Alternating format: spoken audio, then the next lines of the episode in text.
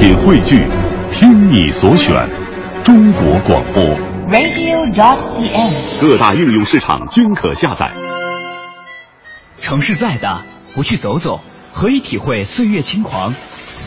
景色再美，不去看看，怎能品味瞬间感动？其实，旅行犹如一剂生活调味料，为都市丛林里的万千生命激活美好。而在真正上路之前，是的，你需要找寻坐标。是行走浪漫优雅的巴黎，在香榭丽舍大街尽情 shopping，还是坐在马德里文塔斯斗牛场观众席上感受力与美的搏击？美的搏击。是穿上和服漫步富士山脚下，亲吻飘落肩头的美丽樱花雨，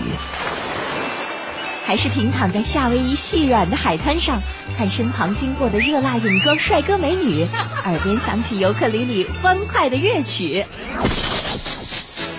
一游一季，我们为热爱生活的你规划了更精彩的目的地的目的地。现在，伴随着流动的电波，开始丈量一次说走就走的旅行。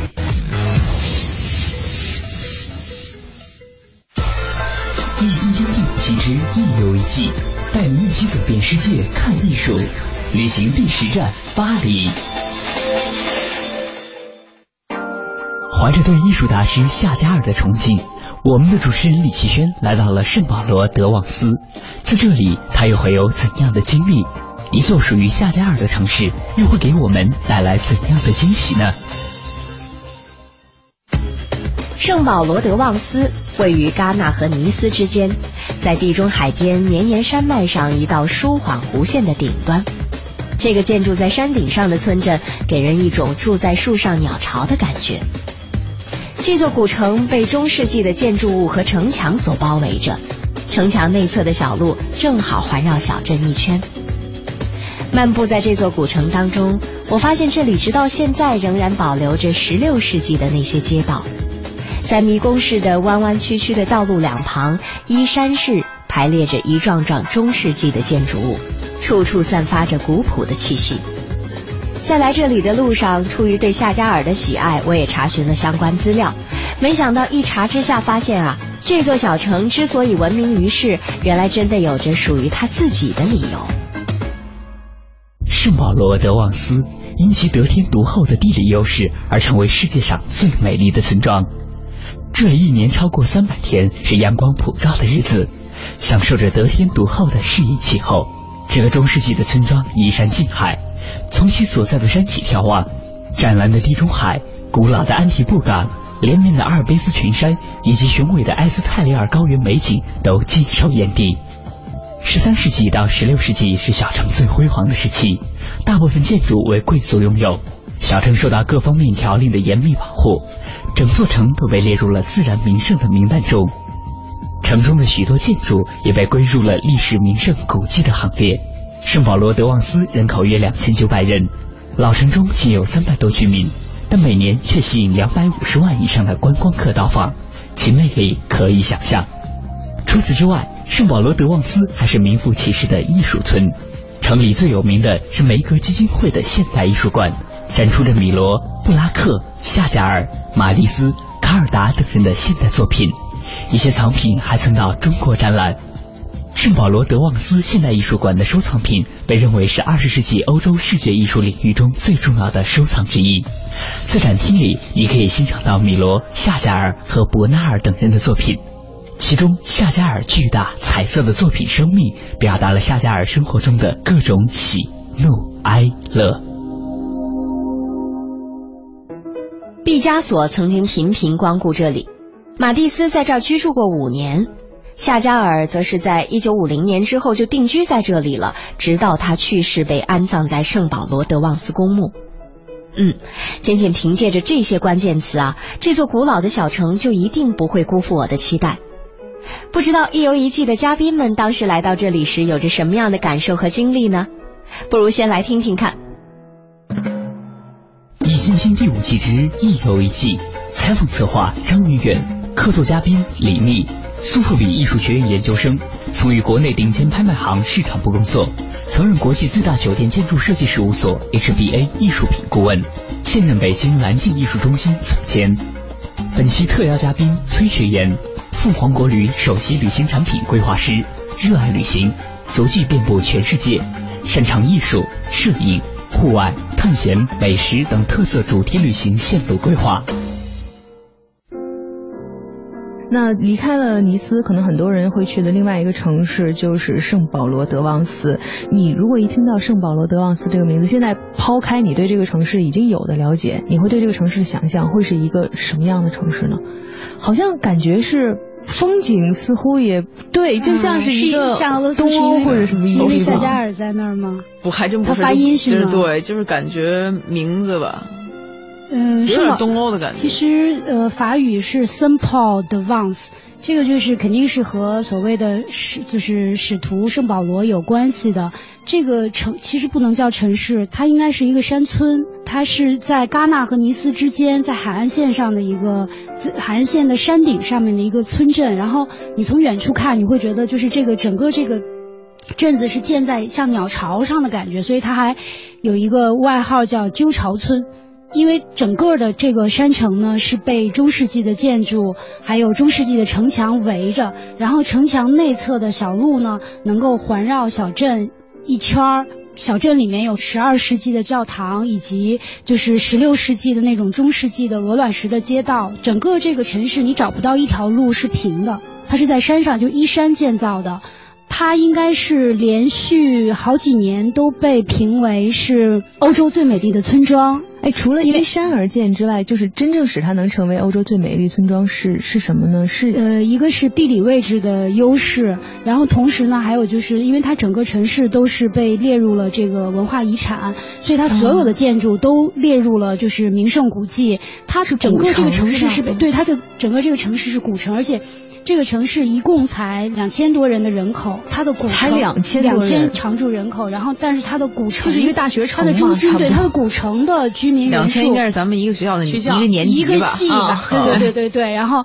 但是它的老城呢，就三我说的那个老城就三百多人，但是这个城市每年的观光客你猜有多少？每年？两百五十万，我刚其实想说一百万，因为一定是一个特别鲜明的对比。两百五十万，然后我觉得就是可能让它有这个最美村庄之称的还有一个原因，其实是源于它是一个艺术村，就是这个它不光是有那个中世纪的这种保存完美的建筑，是因为就是这个城市呢，它。呃，有一个呃现代艺术馆，这个艺术馆里面呢是展出着米罗、呃布拉克、夏加尔、马蒂斯、卡尔达这些人的呃现代作品。呃，那我觉得其中呢，就是让圣保罗德旺斯更吸引一些艺术爱好者来的是源于在这里住了很多年，并且在这里去世的一位非常有名的画家夏加尔。我觉得一个古城能保存成这种现在的这种风，包括已经成为了世界最美的城市之一、小城之一的话，我觉得可能那儿的人早已经也已经习惯了这种全新的这种生活模式，就是把我生活的地方，然后让全世界的人来看，可能也是一个。挺有意思的一件事情。他们就像在展示自己的生活，玻璃球里面生活的小房子，然后放在商场的橱窗里，每天过路的人看来看去的感觉。对，所以这点我刚才觉得有点压力。我当时在觉得好像生活在展示照里一样，因为你。这个对比两千比两百五十万，对多多，你刚才说的那个压力，其实不光我突然有点叫 Man on the Moon 那种感觉，就是你这个村子里如果生下来一个孩子，从生下来一刻他就变成演员了，有点是。反正其实说实话呢，我也呃有这种疑惑，就是因为。我正好去的时候也是夏天，夏天肯定是那个法国南部的旺季嘛。那那个说实话，就是我虽然这个城市我是嗯膜拜已久，但是当我就是踏入到所谓的艺术村的时候，我的第一个感觉是失望的，因为他人实在太多了。所以真的就是一般的艺术村应该能让你有那个宁静啊，就你的那种，你慢慢的在古城的这个所谓的十六世纪的鹅卵石的这个街道上这种徘徊，没有就是。二百五十万什么概念？到处都是间的天安门吗？但是那二百五十万应该有那种一年持续一年嘛，那不可但能是。但它小城绝大部分、啊对非常小，绝大部分我觉得就是游客应该都集中在夏季，然后冬季的话可能相对人数会少，所以我想我可能以后还要再选择在冬天人少的时候再去一次，因为真的人实在太多，而且全部都是游客。那景色有非常特殊吗？还是总不能是因为它的？景色，因为是这样，就先说它的地理位置。其实法南，说实话，你随便挑哪儿都对啊哪儿都很，因为它地理的位置优势在那儿摆着。但是我觉得这个地方呢，我就说可能还是和人杰地灵有关系。可能先是吸引了很多名人，就是你像一个是毕加索，他在。呃，安提布住的时候，他也是频频的光顾这里。然后马蒂斯虽然是后来是选择在尼斯定居，但是他在这儿也曾经居住过五年。夏加尔是从一九五零年一直到一九八五年去世，他一直都住在这个圣保罗德旺斯，包括他本人现在也是安葬在圣保罗德旺斯的那个公墓里面。那我觉得或许可能是。除了它这个光影交错的这个美景和它的就是保存完好的这些城市以外，我觉得可能也是和这个城市本身密切接触过的这些艺术家带给了这个这个山村就不断的的增加的各种生命传说，力，是吧？嗯，对。当时这些艺术家，我很好奇啊，就真正吸引他们去的是什么？如果他们比如说去卢瓦尔河谷，可能是想找那种当时人家想感觉找没人的地儿。没想到，嗯。没想到最后造就了一个两两百五十万游人的对啊、而且那个城市呢，就是说，当然你要如果说你如果有一颗很静的心，就是不在乎周围嘈杂的游客哈，太中对对，当然这个很难。但是你细细的品呢，你会发现这个城市确实就是一个是它也有一点点刻意，就是包括你走在这个圣保罗德旺斯这个这个古城的时候，你上下就是起伏的这些街道，然后你随处都能确实能够邂逅到呃夏加尔画作的这种雕塑，对哦雕塑，然后还有它的那个大幅的壁画，确实就是整个这个山村呢，它也在努力的拿夏加尔来作为一张名名片片展示给嗯后人。其实刚刚也像崔崔说到了，有这么多艺术家曾经到这儿生活过，或者到这儿创作过。为什么夏加尔会成为城市的一张名片呢？是因为他生活的时间最长吗？在这里？因为毕加索生活过的地方太多了。呃，因为旁 但是他边哪儿都有毕加索博物馆。但确实是你看那那个法南，就是那种美丽的村庄特别多，在整个普罗旺斯和蔚蓝海岸加在一起，我觉得可能你能选出上百个美丽的村庄，但是它。用什么标准来把它判定为是最美丽的村庄之一？我觉得可能还是源于他的曾经在这里居住或者停留过的艺术家，他本人在在艺术史上的地位。给后人做出来的这些遗留下来的这些画作和贡献，我倒觉得像夏加尔他的性格，可能他当时选择如果在这儿创作的话，真还说不定是因为是没人。那时候是肯定，嗯我觉得是没人的。尤其是并不属于一个自然条件特别好，因为又上坡又下坡，然后各种山路，可能当时还是那是一个很治疗系的地离方群所居的一个地方。嗯，哎，真的，李明，你说起治疗系，我觉得夏加尔的画给我的感觉就是治治疗系疗系的感觉。对为什么两位都那么喜欢雪糕？因为他给我感觉那才是人间最最纯真挚的对，特别纯真，而且就是他很多画，我都觉得像我像我小时候做过的梦，而且但我描述不出来，他给画出来了。你不觉得当夏加尔的几幅画，就是就是他的那个跟妻子刚结婚的时候那个亲吻贝，拉和他那个嗯就是两个人手牵手结婚的那个，和最后他妻子去世了之后他画的那个就是那个主题的了婚姻主题的那个，就是他梦梦中的妻子那几张画，如果拼在一起。你看到就想哭嘛？我不知道解释不出来那种感觉，但是你看到就想哭。其实就跟读那个小王子那个童话，嗯就是是那个小燕子叼走小王子眼睛的那个童话，我读一次哭一次，就是会有那种感觉。就是我看夏加尔的那个画的时候，总会给我感觉那个小王子的童话，就是你会觉得又真实，但是他又无奈，但是这个人又给你感觉是一个。内心特别善良，你就会觉得他肯定不可能在这个现实生活中活得很好的，但是你又为他感到心疼的这么一个人。不得不说啊，正是毕加索、夏加尔以及一切曾经落脚于此的艺术大腕们在这里的驻足和活动，使得圣保罗德旺斯这座小城被增添了浓厚的艺术气息。十九世纪二十年代，成群结队的知名画家被这里独特的光线所吸引。之后，影片导演和剧作家们也接踵而至。紧接着，知名国际巨星们也来此度假定居。这座迷你小城也正是因为吸引了众多艺术家、名流们来这里定居或者创作，从而也博得了国际级的名声，也受到了爱屋及乌的游客们的追捧。最终，这里也就变成了如今的旅游度假胜地。其实啊，法国南部像圣保罗德旺斯一样充满故事的地方又岂在少数啊？接下来我要去的地方，恐怕大家就更熟悉了——普罗旺斯。听到这个名字，是不是就想起薰衣草庄园啊？而这里也曾经是梵高和塞尚生活创作过的地方。那么，我们还是来听听一游一季的嘉宾们如何介绍这里吧。《易筋经》第五季之一游一季，采访策划张云远，客座嘉宾李密，本期特邀嘉宾崔学言。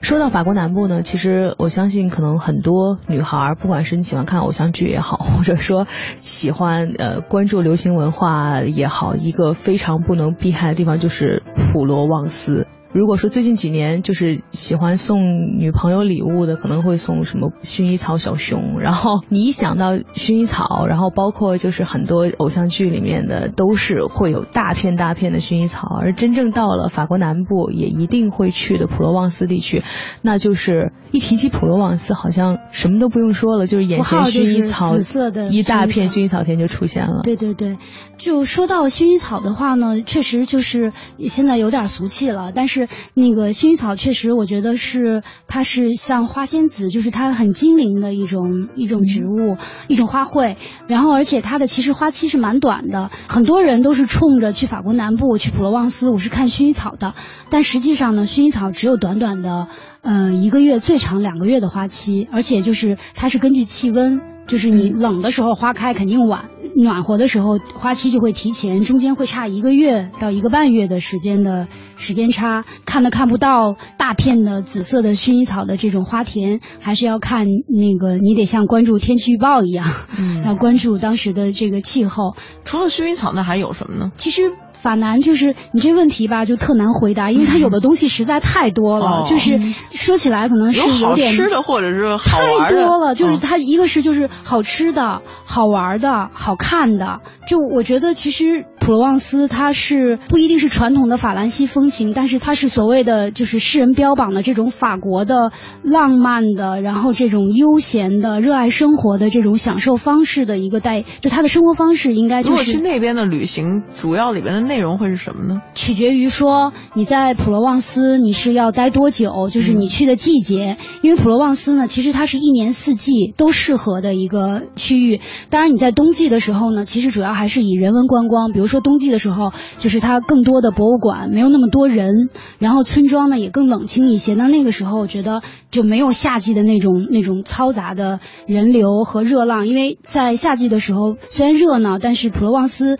呃，夏季最高的时候，白天的最高气温有时候偶尔会到将近四十度，所以还是蛮蛮蛮热蛮晒的。但是呢，就是估计去普罗旺斯应该是百分之。我觉得七十到八十的游客都会集中在每年的夏季到那儿去，然后看薰看薰衣草。因为你到了那儿，你真的就知道，就是我觉得有这个就真是就足够了。因为它的薰衣草，包括在尼斯，就是你到了法国南部，你其实随处都可以看见那个薰衣草。他们有的时候在绿化带，就是城市的绿化带种的就是薰衣草。然后，但是如果你要想看那种漫天遍野的花海，你是必须要到这个吕贝龙山区，也就是说是普罗。旺斯更往北部接近阿尔卑斯山区域，就是远离海岸线的山区那个地方，你才可以看到大片大片的薰衣草的花海。而且呢，它的薰衣草花田，它它不光是一望无际的，就是你都看不到边，所以叫它海。而且它通常它的背景，它都不是说是森林，它是它的背景都是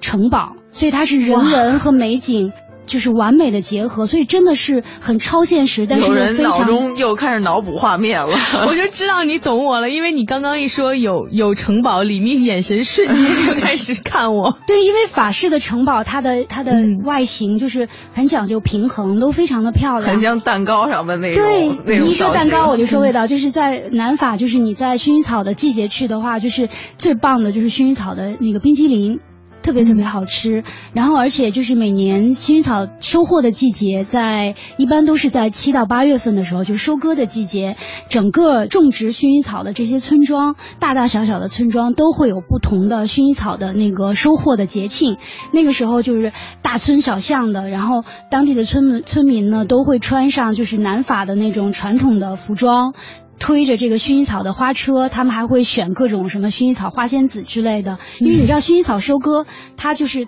是很高的嘛，然后就像麦子一样一捆一捆的，包括就是卖各种和薰衣草相关的产品，有有吃的，也有茶，当然最传统的是精油，对，最传统的精油，然后也有那种各种护肤品，还有就是干脆就卖成捆麦子的。嗯，我当时要不是因为知道不好拿的话，那个特别漂亮，就是。整齐的一捆，然后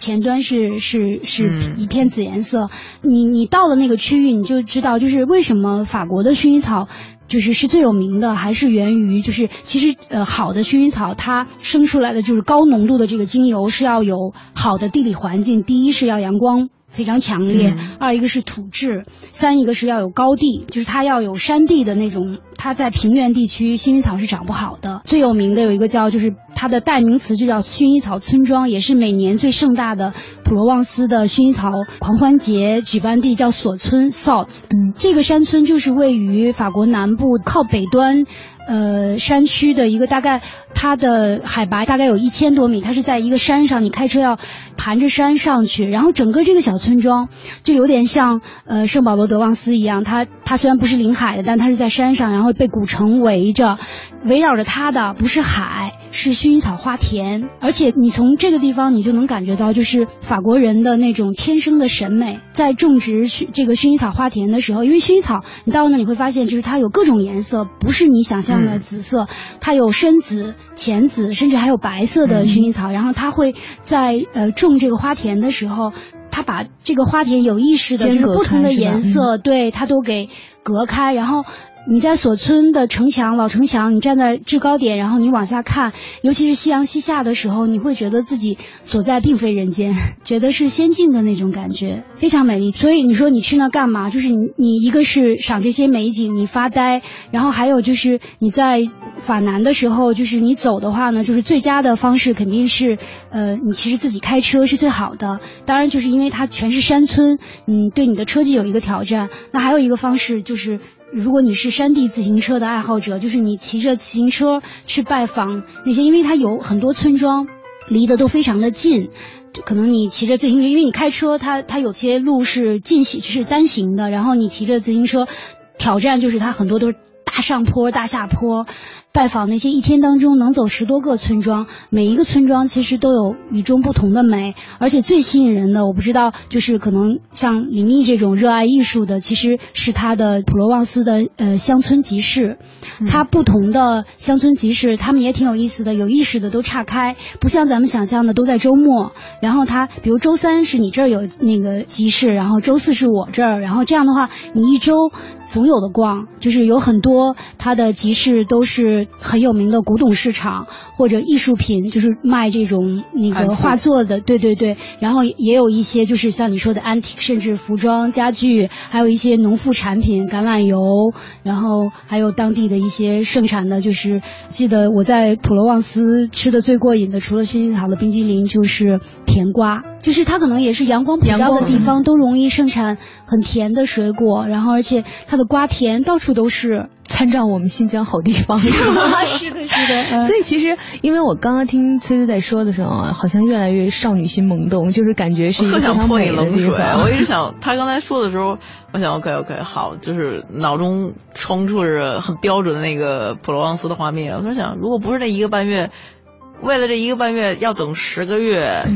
全是麦子在岗，没有在没有田里，然后叫红高粱，就是就是他还有等到那一个半月的花儿，那这个法法国人也嗯，如果说薰衣草收获完了的季节呢，它还有一波是向日葵花田，还有春天的时候有红色的罂粟。哦，所以就是其实他的季节，对他色彩还是蛮，脑中画面还好一点。对，然后而且就是他，嗯，还有一个就是普罗旺斯，可能呃一说起来和薰衣草同样知名的就是他的两个艺术家，一个是梵高，还有一个是塞尚。梵高呢是他在普罗旺斯的雅尔和圣雷米都居住过很多年，然后塞尚呢实际上呃是和马蒂斯，就是马蒂斯也是出生在法国南部嘛，塞尚是出生在普罗旺斯的 X Provence 这个城市，然后呃最终他也是葬在这里的。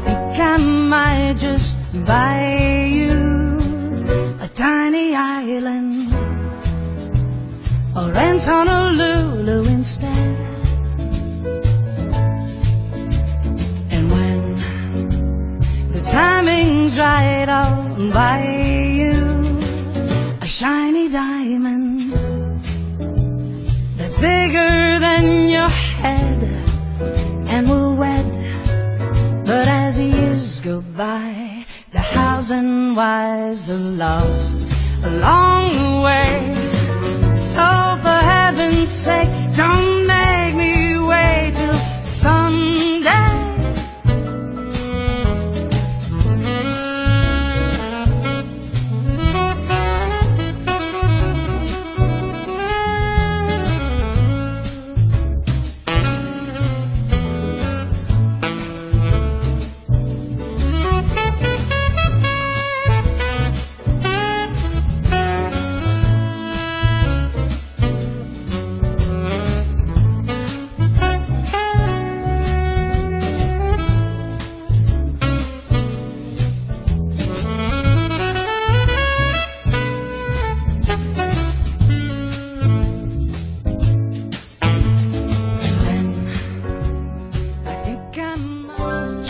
美丽的薰衣草花田的向往，我们的主持人李奇轩来到了此次法国之旅的最后一站普罗旺斯。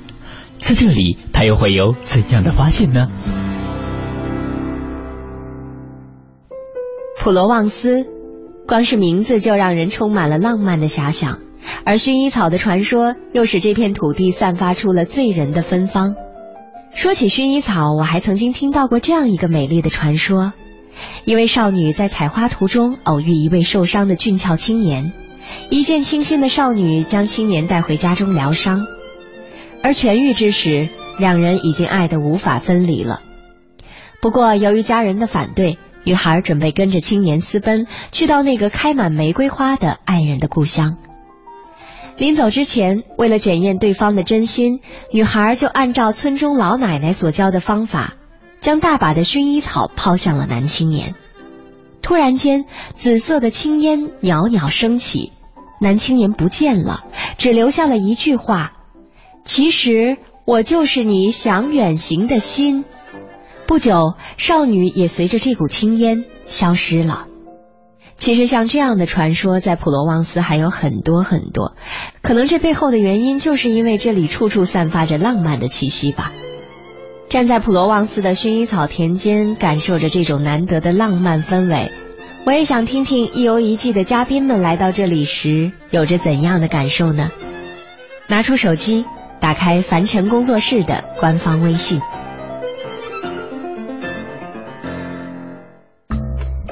易筋经》第五季之一游一季，采访策划张远远，客座嘉宾李密，本期特邀嘉宾崔学言。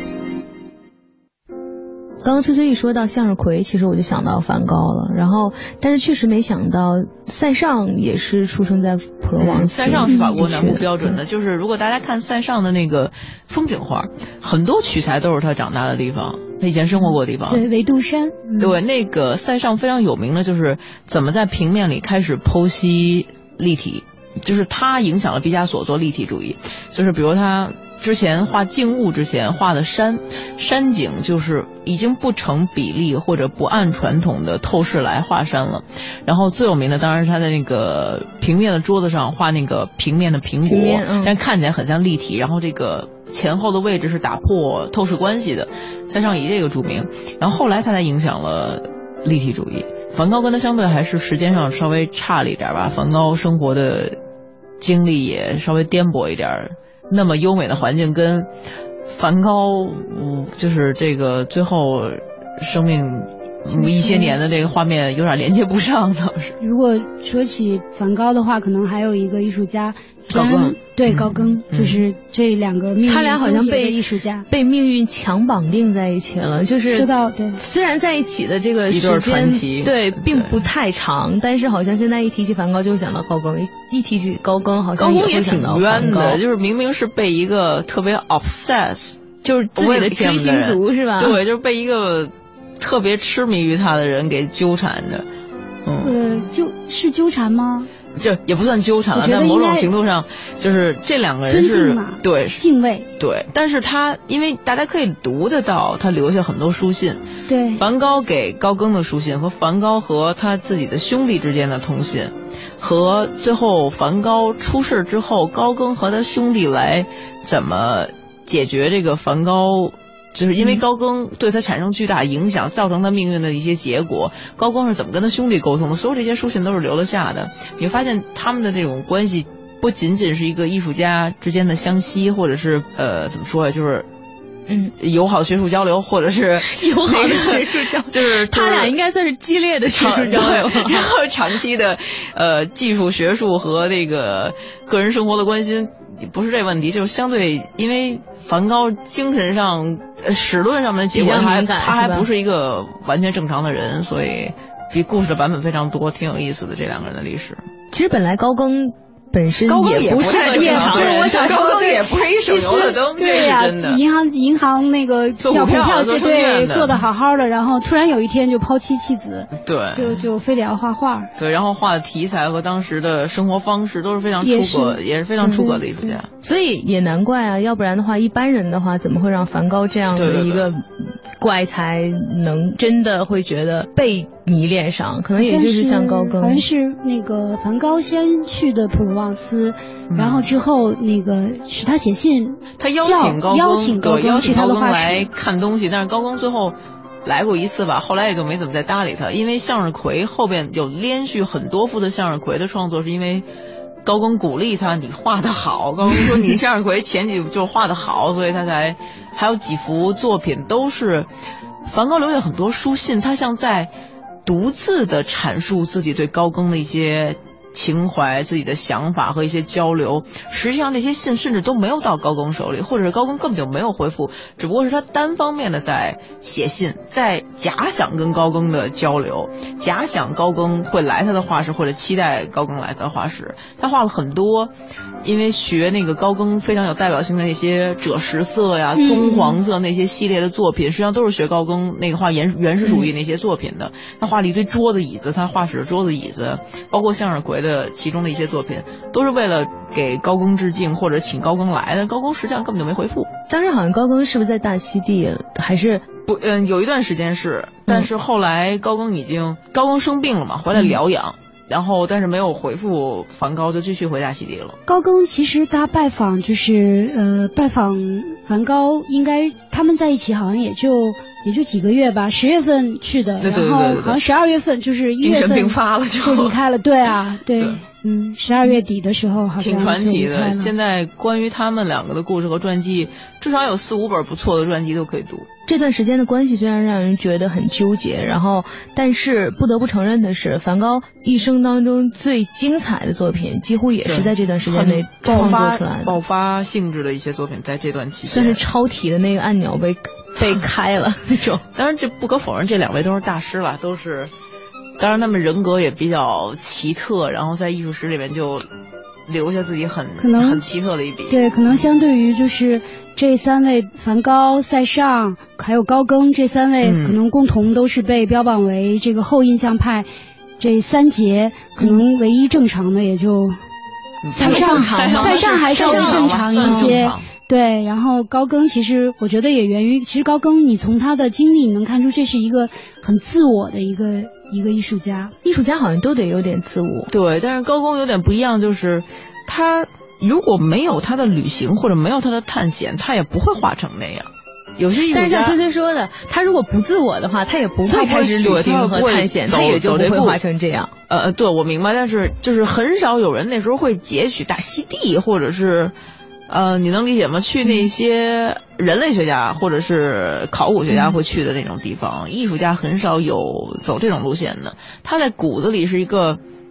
好奇，是一个对。嗯，除了艺术之外，人性更本身的一些东西更好奇的，因为比如说，你可以分出画家类型，塞尚是一个典型的研究技法和艺术史扎实的人，就是他是一个很懂得这个艺术史的流派和这个技法是怎么演变到他今天这步，所以他才能画挑战技法和挑战视觉的这种构图，他是这么采取这种路线的。梵高是一个完全没有专业基础，然后不按常理出牌，是因为他真的没有任何的专业的底儿，他是一个自学的人，按自己精神状态来画画的人，他是根据我自己的情绪和我眼前看到的东西积攒经验来画画的人，所以他才会画出那些根本就不按画家的逻辑产生的作品。这是这是因为他根本就没有专业基础。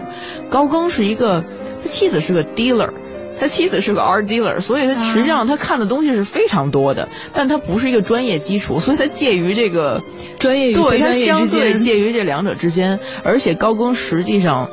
他的学识是很广的，他对自然历史、对考古、对古籍、对。呃，化石对异文化、对所谓的探险和航海这些他都有兴趣，典型的双子座，就是那种就是忍不了自己的常规的模式，然后要出来做艺术。但是做艺术，我想并不见得是他真正的本质，他只不过用绘画来记录了他自己很出格的一些生活和自己的一些人生体验。他们三个是完全不同的类型。所以我老觉得好像在他们三个人里面，似乎如果真的说起来的话，真的。一路根正苗红的，好像就是塞尚，就是他算是科班出身的，而且又有想法，然后又一直在创作的。像高更和梵高，好像似乎感觉就更是一个是处于意外，然后就创作出来就成为艺术家；另外一个好像就是 就是比较远。对，我觉得可能没准也跟就是这三个人不同的这个身世背景有关，因为这三个当中，这个塞尚是是有钱人家的孩子，对对对。家里不缺钱，然后父亲曾经一直希望子承父业，就是可能做这种金融行业，也就是说，实际上他是不愁吃不愁穿，衣食无忧的。但是呢，高更呃原来算也算是中产阶级了哈。对，高更，但是他实际上是他等于是放弃了原来的职业，嗯。因为我不呃我具体高更的传记我没看过，但是我记得那个毛姆的有一本小说就是《月亮与六便士》，它是以高更的故事为为创作原型讲的一个故事。那那里面其实后半段就是他决定做画家，实际上是抛弃了原来的生活，实际上。曾经有一度也是过得很很窘迫，他没有钱，因为他没一下子没有收入来源了。，都是因为对他生活太对太太潦倒了。而梵高就打小就没钱过，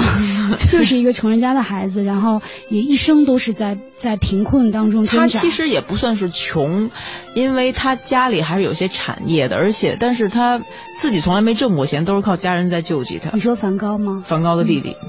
对，梵是梵高的弟弟是弟是在养资助着他对嗯，其实我觉得他最开始，因为像这些艺术家，像塞尚在这里出生，并不是自己能选择的，但是又是这样一个地方，可能或多或少的又会对他们有些影响，让他们在艺术创作上有一种先天的，你说浪漫也好，或者说一种自由自在的那种感觉也好，都能给他们。之后，一定程度上也使这些人能够成为艺术家，或者说他们在这儿能创作出优秀的作品，也做了一个保证似的。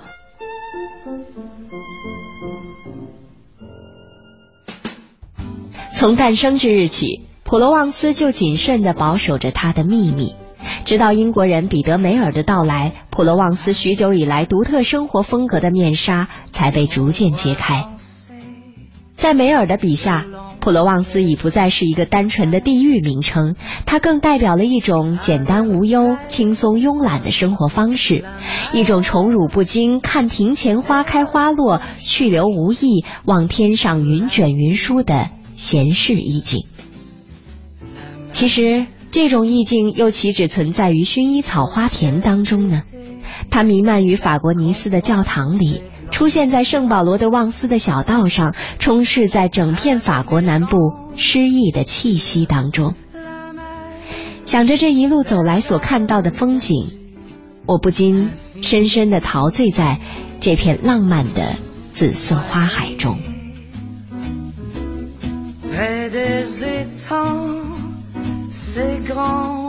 感谢您收听今天的节目。欢迎您明天同一时间继续收听凡尘工作室更多精彩内容。凡尘工作室艺术系列全新节目《一游一季》，总策划王小晨，执行策划张宇远，制作人王瑞南。